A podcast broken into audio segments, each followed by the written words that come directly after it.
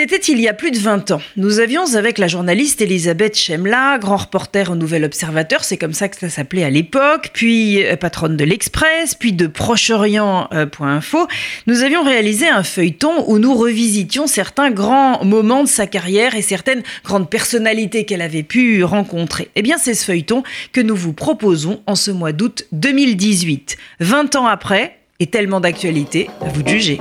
Les carnets de route d'Elisabeth Chemla. D'Alger à Jérusalem, de Johannesburg à Hollywood, de Paris, capitale de la France, à Strasbourg, capitale de l'Europe, 30 ans de journalisme, d'engagement, de rencontres. Carnet de route, carnet de vie, un feuilleton d'RCG. Elisabeth Chemla, bonjour. Bonjour. La Yougoslavie est en cette année 1980 notre destination. La Yougoslavie d'il y a donc quasiment 20 ans. Le maréchal Tito va mal, il va très mal, et pendant qu'il agonise dans une clinique slovène, une sorte d'inquiétude un peu sourde semble régner, la crainte de l'après-titisme. Est-ce la première fois d'abord que vous vous rendez en Yougoslavie, et qu'est-ce qui vous apparaît d'abord? Qu'est-ce que vous, vous ressentez en, en foulant le sol de ce pays? C'est la première fois que je me rends en effet en Yougoslavie en, 1980. Et euh, comme toujours, quand on débarque dans un pays, on essaye de, comprendre un petit peu euh, ce qui va se passer, c'est-à-dire d'approcher la, psychologie des foules qui sont confrontées à un événement majeur et à un grand basculement, ce qui va évidemment être le cas avec la mort de Tito. Comme cette agonie est, très longue, interminable, c'est la deuxième du genre que je connais d'ailleurs après celle de Franco, J'en profite pour euh, me balader un peu partout, c'est-à-dire que je vais à Zagreb, euh, je vais à Sarajevo, euh, je vais dans les lointaines provinces yougoslaves. Je parle avec beaucoup, beaucoup de gens un peu partout et ce qui me frappe, c'est une peur sourde qui anime l'ensemble de ces populations yougoslaves et c'est à dessein que j'emploie cette expression. Cette peur sourde, elle tient à beaucoup de choses. Euh, d'abord, la, Yougoslavie de, Tito, euh, par la grâce de Tito, est un pays de l'Est, mais non aligné, je le rappelle, et qui est à l'époque euh, relativement riche par rapport à tous les autres pays du bloc communiste. Euh, les magasins sont pleins, les gens ne se plaignent de rien de ce, point de vue-là, ils mangent largement à leur faim, il y a une industrie automobile. Bref, ça n'a strictement rien à voir avec les autres pays de l'Est, donc il y a un niveau de vie qui est assez important. Et la première peur euh, des Yougoslaves à cette époque, euh, tandis que Tito agonise, c'est incontestablement de se demander s'ils ne vont pas perdre ce, confort bourgeois d'une certaine façon. L'autre peur, c'est que Tito, pendant des décennies, euh, Tito qui est un Croate, a réussi à maintenir un, couvercle artificiel, mais à le maintenir quand même et fort bien, euh, sur euh, tous les nationalismes yougoslaves. Et il n'y a pas de doute que ce que je rencontre quand je vais en Bosnie-Herzégovine, quand je vais en Slovénie, et quand je dirais plus tard au Kosovo, c'est la, trouille que euh, Tito disparaissant, euh, ce couvercle saute et qu'éclate euh, en Yougoslavie, en des forces centrifuges évidemment, tous ces réveils nationalistes, car à l'évidence, il n'y a pas amnésie chez les Yougoslaves, et il y a une mémoire avec des drames terribles, une mémoire qui ne demande qu'à ressurgir donc qu'à faire des dégâts. Elisabeth, est-ce que le bruit des bottes soviétiques fait partie également de ces craintes?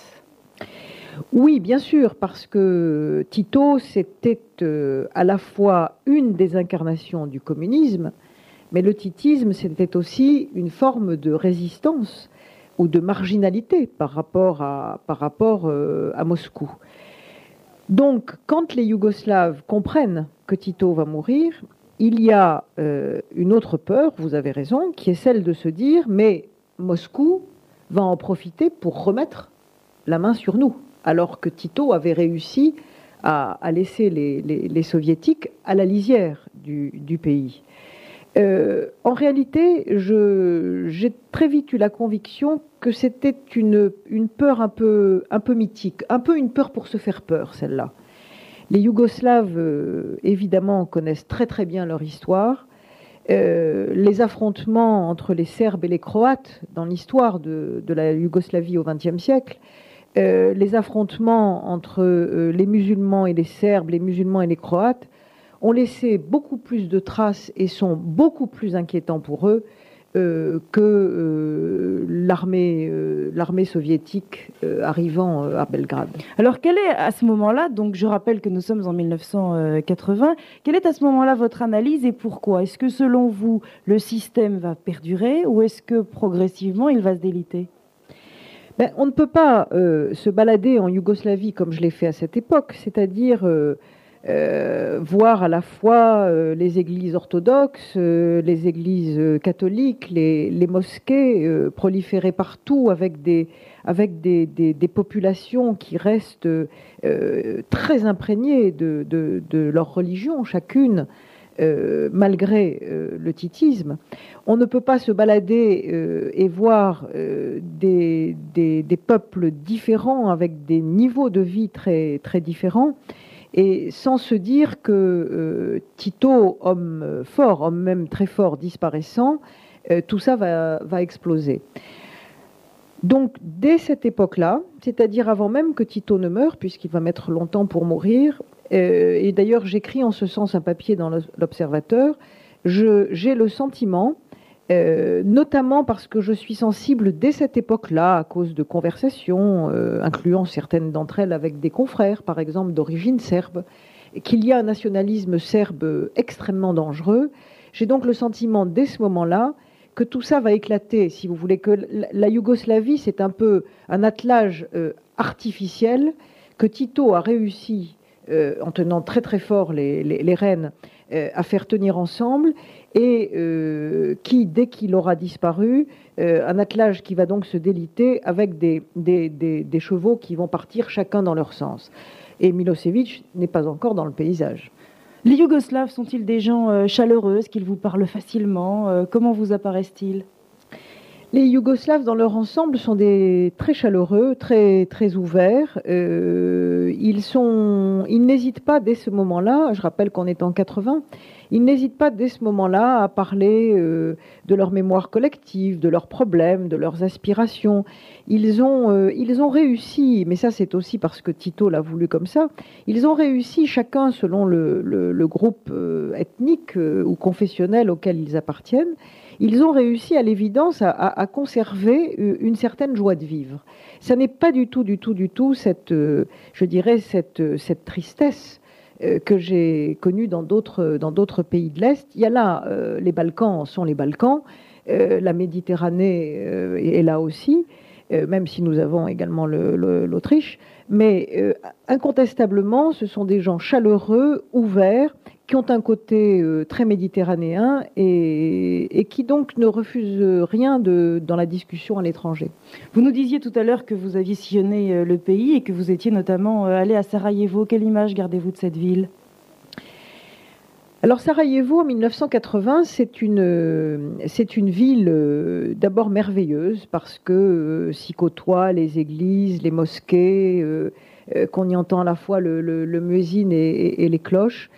Euh, et puis, c'est une ville qui est un peu de type euh, oriental. Euh, pour moi, c'était pas sans rappeler à cette époque-là Jérusalem, et je veux dire par là la Jérusalem de cette époque-là. des très colorés, des, odeurs d'épices partout, des odeurs de grillades qui montaient, les, les, les chants, les chants nationaux de chacune des, des populations qui étaient là. Donc, incontestablement, il y avait une espèce de, syncrétisme qui se réalisait euh, à Sarajevo. Euh, j'avais été frappée d'ailleurs par le fait que c'était quand même le seul pays du bloc soviétique où, j'ai pu euh, entrer dans un musée juif, de la présence juive là. Alors, bien entendu, il n'y avait plus de juifs, mais n'empêche, ça traduisait quand même un certain état d'esprit. Et puis j'avais été très frappée aussi par les, musulmans de Sarajevo, dont certains, je dirais, euh, avaient l'air de musulmans et d'autres pas du tout. Et j'ai eu un grand choc. Et j'ai donc compris qu'il y avait quelque chose à comprendre le jour où j'ai rencontré euh, et interviewé un, musulman euh, de Sarajevo qui ressemblait comme deux gouttes d'eau à, à Khrouchtchev euh, et qui vraiment, je dois dire, a été pour moi un grand déboussolement avant que je, pénètre un peu cette, cette histoire-là et que je comprenne de quoi il s'agisse.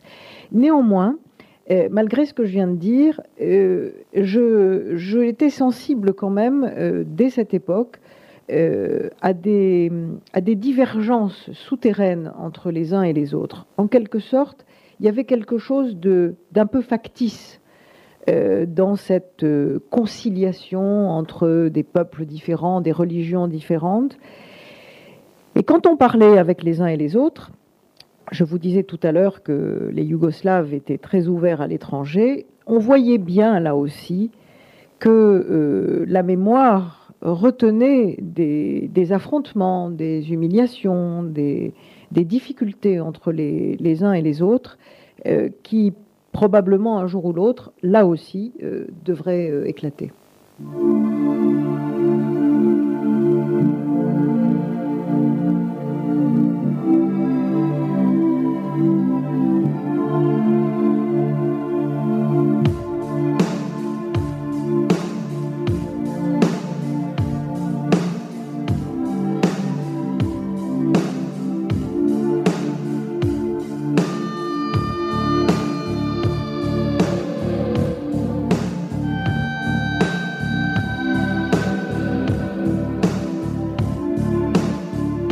D'abord une pierre qui vole en éclats, une drôle de poussière, puis un fracas.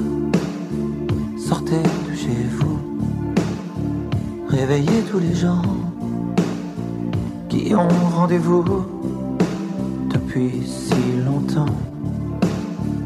Un mur est tombé, un homme se retourne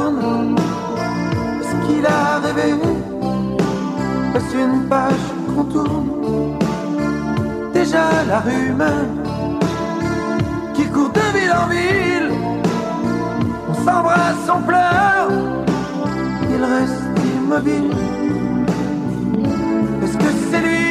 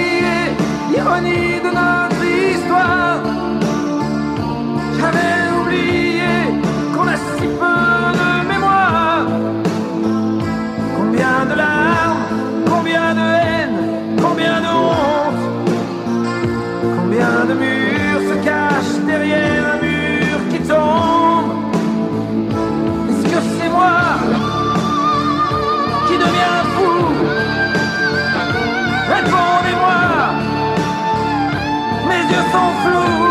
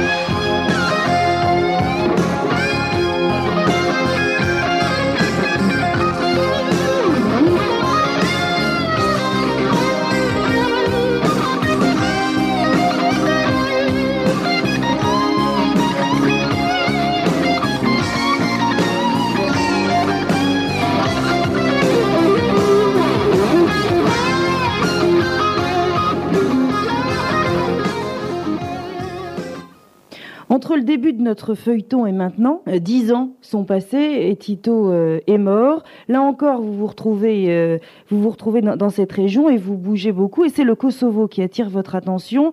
Pourquoi pensez-vous que c'est sur cette terre-là que tout va se jouer? Parce que cette terre-là est la terre du nationalisme serbe, historiquement. C'est au Kosovo qu'il y a un lieu appelé Kosovo Poye, c'est-à-dire le champ des, des merles, qui, euh, pour les Serbes, est le lieu historique de leur euh, défaite devant les Ottomans. Donc, de l'humiliation de la nation serbe. Alors, les Ottomans, ce ne sont pas les Albanais, mais ils ont en commun une chose, c'est d'être des musulmans. Et pour les nationalistes serbes, ça suffit. Or, le Kosovo est peuplé à 90% de, de musulmans, et l'affrontement entre les Serbes qui vivent encore au Kosovo et qui donc sont à la fois euh, porteurs de l'idéologie serbe, mais également physiquement euh, les, pionniers ou les résistants euh, de ce nationalisme serbe font que il y a là manifestement en germe euh, une difficulté. Alors, ce qui me frappe au moment où je vais au Kosovo, c'est d'abord qu'on est dans une, est dans une région où, quoi que l'on pourra dire après, euh, les Albanais euh, du Kosovo, qui sont largement, très largement, donc je le disais, majoritaires, jouissent en fait d'une autonomie considérable par rapport au pouvoir de Belgrade. Ils ont euh, leur mosquée, donc leur liberté de culte. Ils ont leurs écoles, leurs établissements scolaires, leur université à Pristina. Ils ont droit à leur langue. Et donc, ils, euh, jouissent d'une forme d'indépendance, entre guillemets, euh, extrêmement importante. Donc, quand je me rends au Kosovo, je constate quelque chose qui paraît incontestable, même si ça n'est pas tout à fait agréable à, raconter dans la mesure où ça n'est pas tout de suite recevable par les Occidentaux, c'est que euh, j'entends parler, moi, de pureté ethnique pour la première fois en Yougoslavie par les Albanais du Kosovo, qui ont envie que leur région du Kosovo, prolongement géographique et territorial naturel de l'Albanie, euh, euh, et qui sont euh, eux-mêmes une partie du peuple albanais qui a été coupé par les frontières de la guerre, c'est eux qui parlent de ça pour la première fois. Et l'honnêteté consiste à dire que tout ce que j'ai pu constater sur place à ce moment-là, c'est que par un- une politique de rachat des terres, par des humiliations en tout genre, les Albanais du Kosovo sont incontestablement très anti-serbes euh, d'une façon qui n'est pas forcément très sympathique et que euh, pour eux, euh, l'objectif est d'arriver à être entièrement maîtres chez eux dans un État relativement pur ethniquement. Alors, le, moment capital qui est celui de, de cette année-là, au moment où je me trouve au Kosovo, c'est que parallèlement à ce nationalisme albanais, il y a l'ascension de Milosevic, et avec l'ascension de Milosevic, euh, qui vient notamment euh, à l'anniversaire euh, commémorer co- à Kosovo-Poye euh, la défaite devant les Ottomans, avec Milosevic, il y a la volonté de récupérer sa fierté nationale et de prendre sa revanche. Alors, c'est tellement euh, violent, je dirais, du côté de cette minorité serbe soutenue par son président de la fédération, des fédérations de Serbie, c'est tellement violent qu'il me semble qu'entre les Serbes et les musulmans, obligatoirement, nous allons à l'affrontement Et c'est vrai que je pense qu'il aura lieu là, alors que, comme on le sait, ce n'est pas euh, au Kosovo qu'il aura lieu, bien sûr, mais euh, en Bosnie. Alors, euh, vous parliez de Slobodan Milosevic, l'homme passe pour le Gorbatchev de, la, de la Yougoslavie, et c'est auprès de scientifiques et d'artistes que vous voulez jauger de son poids, de sa crédibilité. D'abord, pourquoi ce choix?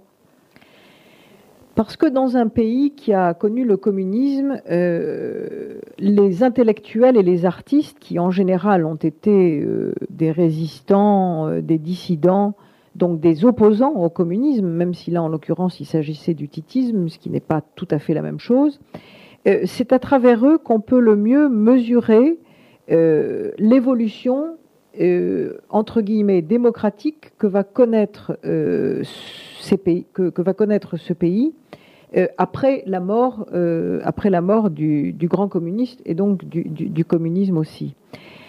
Alors c'est vrai que je, vais les voir euh, en me disant que ce qui paraît très clair chez, chez Milosevic, c'est-à-dire cette espèce de d'ardeur dangereuse nationaliste, doit profondément les révulser. Et que après la mort de Tito, tous ces dissidents, tous ces intellectuels et artistes euh, ne doivent pouvoir être euh, toujours dans l'opposition, parce que euh, je ne vois pas comment, ou je n'imagine pas comment, ils pourraient soutenir ce qui m'apparaît d'emblée comme un, très dangereux individu. Et je vais notamment voir un très grand peintre yougoslave qui s'appelle Misha Popovic, euh, vieil homme charmant qui me reçoit euh, au centre de Belgrade dans son magnifique euh, atelier où il était en train de, peindre une toile dont je me souviens très précisément et notamment des, des, couleurs. Et je discute là une heure avec lui et je suis très très étonnée car vraiment je sais qui est Misha Popovic. c'est de surcroît un ami intime d'un de mes propres amis. Et euh, je m'attends à ce qu'ils me disent euh, nous ne pouvons pas passer de Tito à Milosevic. Et j'entends ce vieil homme euh, cultivé, grand artiste, résistant lui-même à Tito, commencer à trouver toutes les raisons de supporter, au sens anglo-saxon du terme, Milosevic. Je comprends dans cette conversation que le nationalisme serbe, chez un homme comme celui-ci, est en train de l'emporter sur la rationalité et la volonté démocratique. Et cette conversation avec Popovic a été déterminante pour moi ensuite pour euh, comprendre et analyser ce qui se passait euh, en Yougoslavie, parce que c'était la preuve que les Serbes avaient tout autre chose en tête que la démocratie. Et que ce qu'ils avaient en tête, quel qu'il soit, quel que soit leur niveau d'éducation, de culture, leur capacité de résistance au communisme, c'était de prendre leur revanche, de prendre leur revanche, qu'on peut juger justifiée, sur les Croates, qui avaient fait périr 700 000 d'entre eux dans des camps de concentration. Et j'ai d'ailleurs vu le film de cette euh, abomination, avec des Croates, des Oustachis, qui, à coups de maillet, euh, faisaient éclater les, crânes euh, de ces Serbes, euh, hommes, femmes, enfants, vieillards. Donc il y avait cette cette volonté de revanche-là. C'est-à-dire, c'est trop simple, disait-il, de tout oublier. Mais il y avait aussi autre chose, qui était la volonté de récupérer la fierté nationale, donc la Grande Serbie. Alors je suis sortie de ce rendez-vous avec Sacha Popovic très ébranlée et très pessimiste. Étonnamment, Elisabeth Chemla, vous ne demandez pas à rencontrer euh, Slobodan Milosevic. Vous ne voulez pas le voir. La démarche peut surprendre, non? Oui, je comprends qu'elle euh, vous surprenne. Euh, je vais essayer de vous l'expliquer très sincèrement. quand je crois détecter chez un homme qui est au pouvoir la volonté et la puissance totalitaire, je sais de quoi c'est fait. L'histoire nous l'a démontré. Ça ne m'intéresse pas d'aller le voir parce que je ne veux d'aucune façon participer, même par une interview, et d'autant plus que euh, ce genre de personnage sait très bien manipuler euh, la langue de bois Je ne veux pas participer à ça. Et c'est d'ailleurs euh, une attitude que j'aurais dû retenir pour moi-même euh, avec Jean-Marie Le Pen, qu'il m'est arrivé euh, plusieurs fois d'interviewer, cédant au fond à une sorte d'ambiance médiatique. Et je crois que j'avais raison avec Milosevic, que j'ai eu tort en le faisant avec Le Pen. Et aujourd'hui, ma position est totalement arrêtée et elle est tout à fait conforme à ce que j'ai fait instinctivement euh, sur Milosevic. Je crois que nous avons, euh, dans notre métier, à toujours expliquer, raconter, dénoncer ce genre euh, de barbares, mais nous n'avons pas à aller les interviewer. Lors de notre prochain épisode, eh bien, c'est en Tchécoslovaquie que nous nous rendrons avec vous.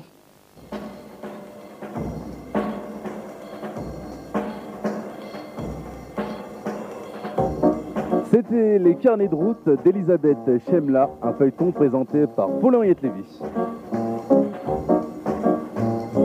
Réalisation technique, Jean-Philippe Andlicher.